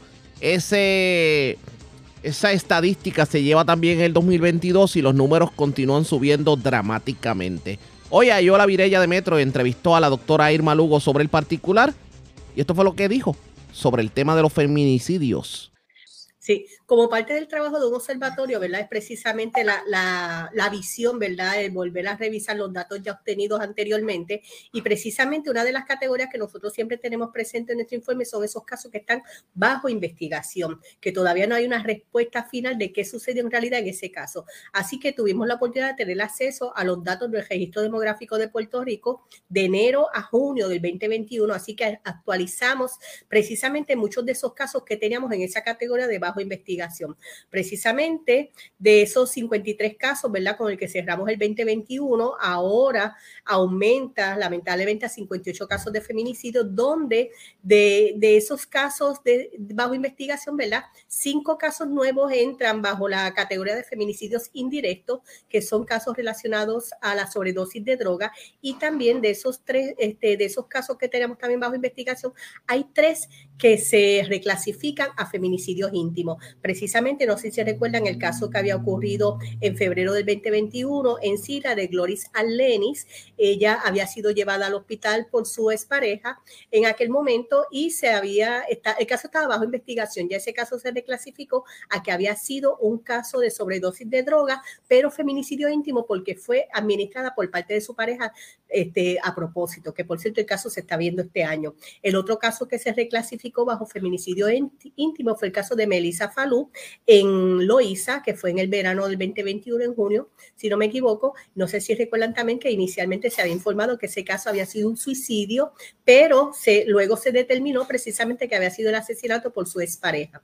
El otro caso es el caso de Yareli González, que ocurrió en noviembre del 2021 en Vieques, que había sido un caso que no se tenía mucha información al momento, pero luego se reclasificó al asesinato también por su expareja. Por lo tanto, ha aumentado. Hubo otro caso en Trujillo Alto, precisamente, de una mujer que había sido, resultó muerta de un ataque al vehículo donde ella se encontraba con su pareja y fue el resultado de un ataque de parte de un vecino. Así que también eso se reclasifica como un feminicidio indirecto. Por lo tanto, ¿verdad? Los datos que teníamos establecidos y como parte, ¿verdad? Que siempre decimos, los datos pueden subir o pueden bajar, de acuerdo, ¿verdad? A esa nueva mirada a los datos que se encuentran bajo investigación. Lamentablemente, en este caso, hemos determinado que son 58 los casos con que se, por lo menos hasta junio del 2021, ¿verdad? De acuerdo a los datos que pudimos triangular la información con los datos provistos por el registro demográfico. Cuando usted habla hasta, por lo menos hasta junio del 2021, ¿cabría la posibilidad de que estos datos aumenten cuando tal vez extiendan a lo que es diciembre 2021? Sí, porque todavía no tenemos el acceso total a los datos de registro demográfico hasta diciembre del 2021. Por lo tanto, ¿verdad? Cuando tengamos la oportunidad de poder seguir revisando y actualizando esos datos, puede que los datos aumenten. Así que no podemos certificar. Y entonces ahora se está elevando de 53 a 58 casos. Se había hablado que 2022 ah, eh, ya habíamos superado los, los casos de 2021. ¿Sigue siendo así o con este ajuste eh, el 2021 está por encima del 2022. No, el 2022 sigue estando por encima, lamentablemente, ¿verdad? Con el caso que ocurrió este fin de semana en Juncos, de la pareja que fue tiroteada, suben a 71 los casos de feminicidio del año 2022. entonces, en comparación con el caso, con el año 2021, que eh, tenemos hasta ahora 58 casos identificados. Quería aprovechar, sé que este tema lo hemos hablado cada vez que tenemos la oportunidad de tenerlas en nuestros espacios, pero para que las personas que nos están viendo entiendan, cuando ustedes hablan la diferencia entre un feminicidio eh, íntimo, un feminicidio en eh, la categoría eh, indirecto, ¿a qué se refieren, no? en palabras sencillas. Sí, es importante, ¿verdad?, que la gente entienda que nosotras nos basamos en un documento que se trabaja a nivel internacional, que es el Protocolo Latinoamericano de Investigación de Muertes Violentas, un documento desarrollado por la Organización de las Naciones Unidas ONU Mujeres, que se utiliza a nivel internacional como un referente de investigación sobre este tipo de casos, ¿verdad? Y entonces, eh, a nivel del protocolo se establece la categoría amplia, femicidio, feminicidio, y unas subcategorías de acuerdo al tipo de caso que pueda ocurrir. Los feminicidios íntimos son aquellos que la gente puede relacionar con los casos de violencia doméstica, ¿verdad? O un caso de un asesinato, una muerte por una pareja, una expareja, o un caso donde hubo un interés de parte de esa persona victimaria. También tenemos aquellos casos que son feminicidios indirectos, ¿verdad? Que la muerte o el ataque no va dirigido a la mujer, pero ya se encontraba en ese espacio, ¿verdad? Y hemos visto varios casos precisamente en donde ella se encontraba con su pareja y el ataque no iba dirigido hacia ella, pero ella resulta muerta de ese ataque. Asimismo, ¿verdad? No son solamente casos con parejas, sino hemos tenido casos en Puerto Rico con vecinos lamentablemente. Eso en, en, varios años se han dado ese tipo de casos. También están esos casos de feminicidios familiares, ¿verdad? Donde ocurre un asesinato en un espacio de la familia, del hogar, y hemos tenido casos lamentablemente también, ¿verdad? Este, no sé si recuerdan a principios de año, del 2022, el caso en Arecibo, de aquel hermano que mató a su hermana.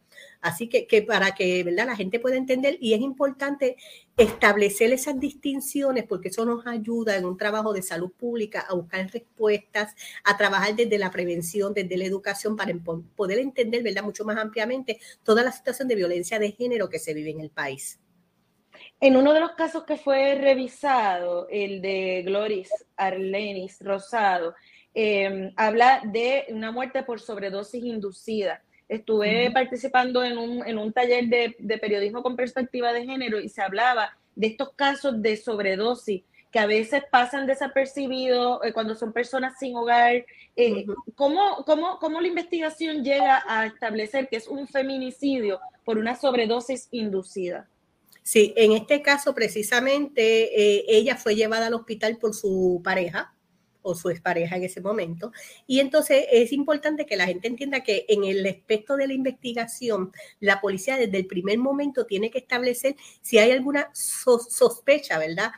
Por una pareja una expareja, una relación que ella tuviese, ¿verdad? Así que ahí se investiga y parece que ya ella sí tenía una situación y había denunciado situaciones de violencia de género con su expareja.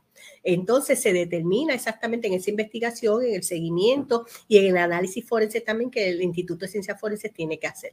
Así que hay una triangulación, ¿verdad? Hay una revisión de varios aspectos en ese tipo de casos. Es interesante en Puerto Rico, lamentablemente, ¿verdad? En los últimos años se está viendo, se está viendo mucho más, pero tuvimos un caso el año pasado, no en Puerto Rico, pero se hizo la denuncia en Puerto Rico porque fue una, una pareja puertorriqueña en Texas el caso de, de, Joel Peyot, no sé si también has tenido referencia, su esposa era María Eugenia y él era un enfermero anestesista. Y, e inicialmente se había determinado que el caso de ella había sido suicidio. Y lamentablemente, ¿verdad? Cuando se hace el análisis forense también se establece que ella había sido inyectada varias veces con anestesia, eso le había provocado la muerte.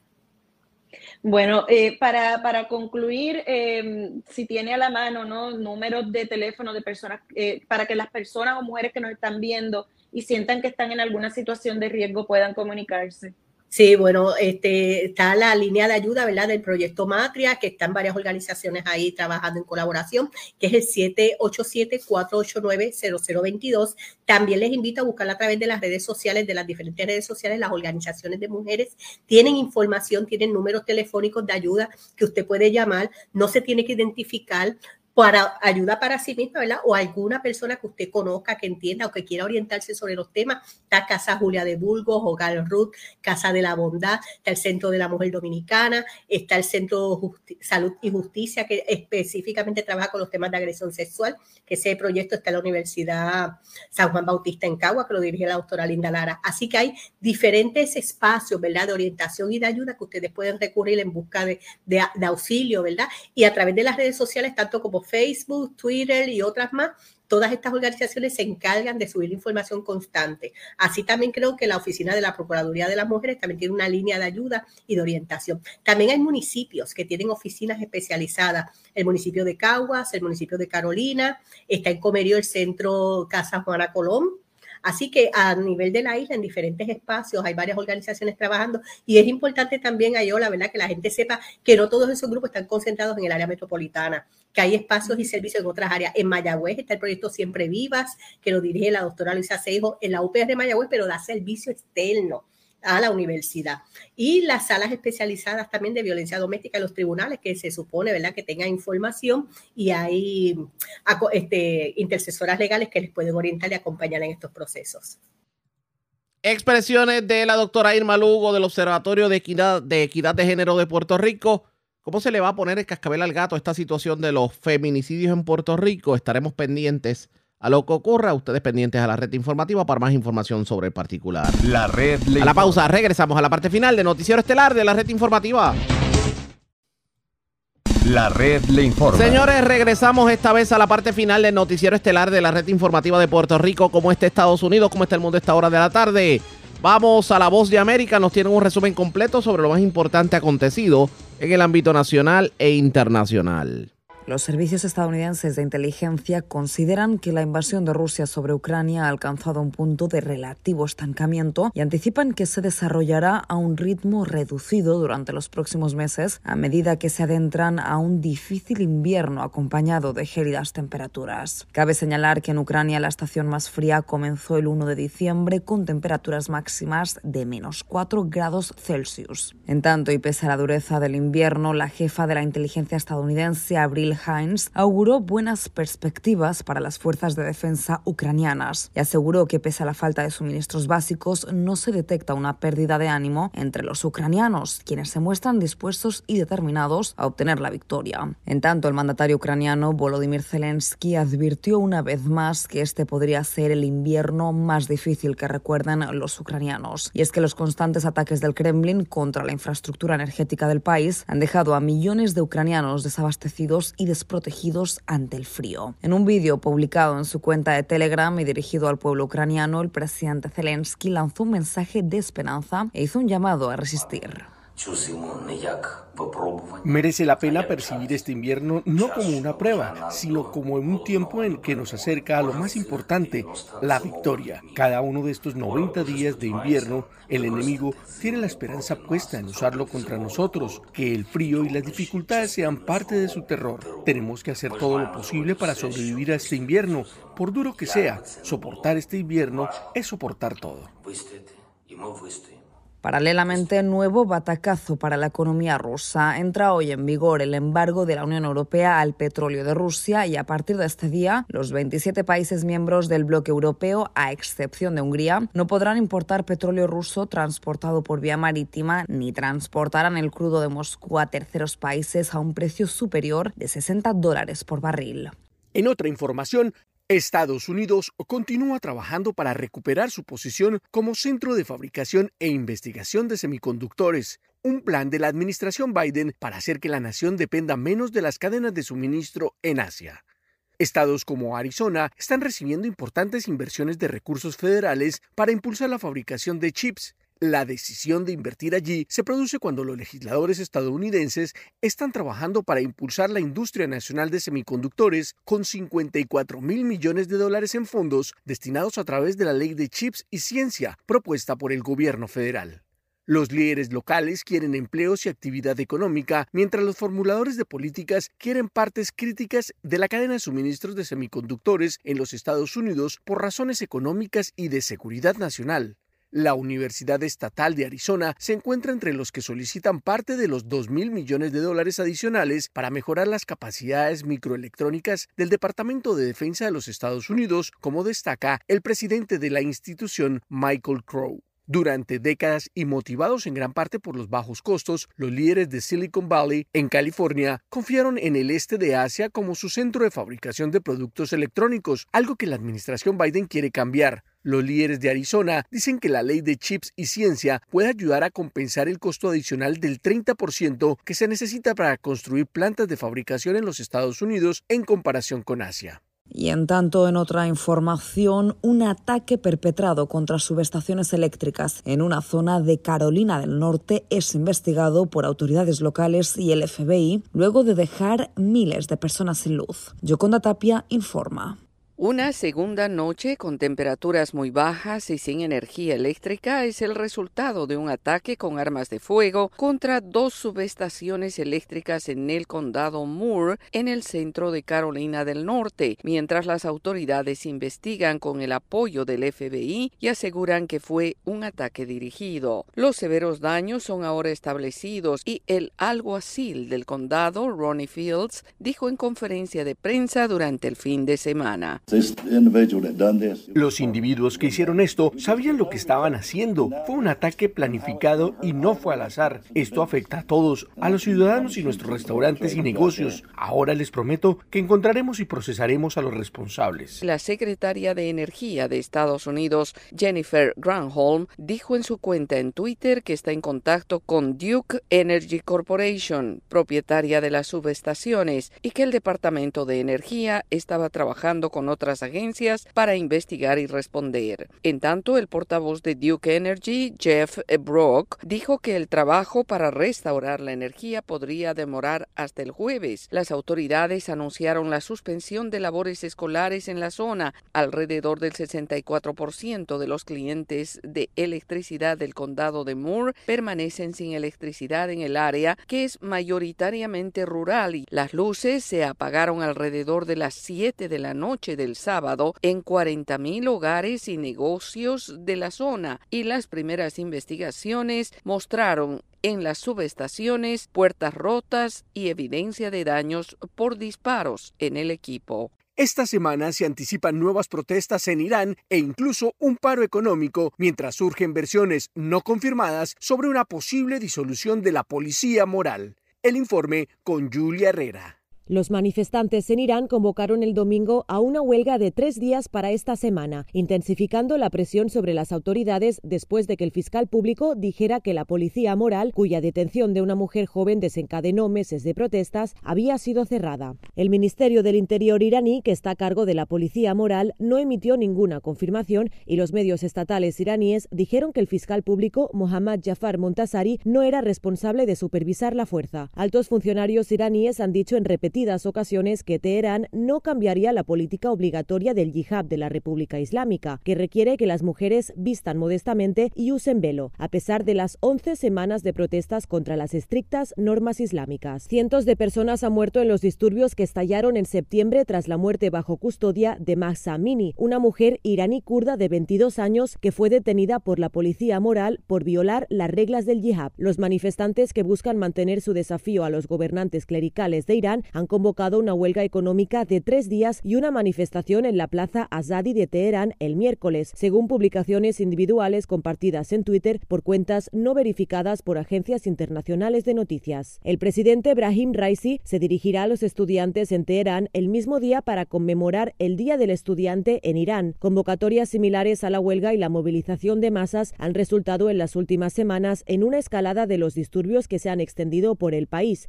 Julia Riera, Voz de América, España. En Colombia, una luz de tierra sepultó un bus con el cupo completo de pasajeros y varios vehículos particulares y aún es incierto el número de víctimas. El informe con Manuel Arias. Los organismos de socorro del departamento de Risaralda en el occidente de Colombia trabajan en las labores de rescate de los heridos y los cuerpos de varias víctimas que dejó el alud de tierra y rocas que sepultó varios vehículos, entre ellos un bus que transportaba 25 pasajeros. En medio de las dificultades por las lluvias que azotan la región y la inestabilidad del terreno, los socorristas han rescatado seis personas heridas y tres fallecidas. Sin embargo, entre los vehículos atrapados es incierto el número de víctimas. El gobernador de Risaralda Víctor Manuel Tamayo, señaló que se continuará trabajando en el rescate. Poder lograr rescatar más personas o confiando en que sean más las personas que estén vivas. Estamos haciendo todo el esfuerzo para lograrlo, no es fácil porque además el clima no nos ayuda por el riesgo que acarrea la situación misma. Los vehículos afectados se movilizaban entre los departamentos de Risaralda y Chocó, pero las fuertes lluvias que se presentan en la región desestabilizaron la montaña, causando la tragedia, como señaló el conductor de otro bus que se movilizaba por la misma ruta y que logró sortear el derrumbe. Yo estaba parado ahí y yo corrí el carro para adelante un poquito porque estaba chorreando roca. Cuando mandé el freno de seguridad, miré por el espejo y ya vi la montaña que se vino, ya no ver el, el carro. Entonces yo aceleré rápido para adelante y no, ya el carro quedó totalmente tapado con una moto, una camioneta. Se espera que en las próximas horas se reinicien las labores de búsqueda de más personas heridas o muertas que yacen bajo el lodo y las rocas que se desprendieron desprendieron de la montaña. Manuel Arias Naranjo, Voz de América, Colombia. En tanto, El Salvador instala un cerco de seguridad con miles de policías y soldados para perseguir la delincuencia de las pandillas. El informe con Nerima Reyes. El presidente de El Salvador llegó el fin de semana sorpresivamente a Costa Rica para pasar vacaciones, pero antes de partir ordenó la instalación de un cerco con 1.500 policías y más de 8.000 soldados para sitiar la localidad de Soyapango en el este de la capital, donde según la información de las autoridades persisten reductos de las pandillas. Los policías y soldados iniciaron la quinta fase del plan control territorial y por tiempo indefinido mantendrán los dispositivos para hacer registros aleatorios a ciudadanos y allanamientos con orden judicial Judicial de Viviendas con el propósito de detectar movimientos ilícitos. El director de la Policía Nacional Civil, Mauricio Arriaza, dice que los procedimientos se cumplirán respetando los derechos humanos. De conformidad a la Constitución, las leyes secundarias y el respeto a los derechos humanos, pero los derechos humanos de los buenos salvadoreños con ocho meses de vigencia de régimen de excepción para endurecer la persecución de la criminalidad en El Salvador, organizaciones no gubernamentales han denunciado la vulneración de los derechos humanos de un considerable porcentaje de personas por el solo hecho de vivir en zonas dominadas por pandillas, pero la mayoría de la población aprueba estas acciones, como expresa José, un habitante de San Salvador.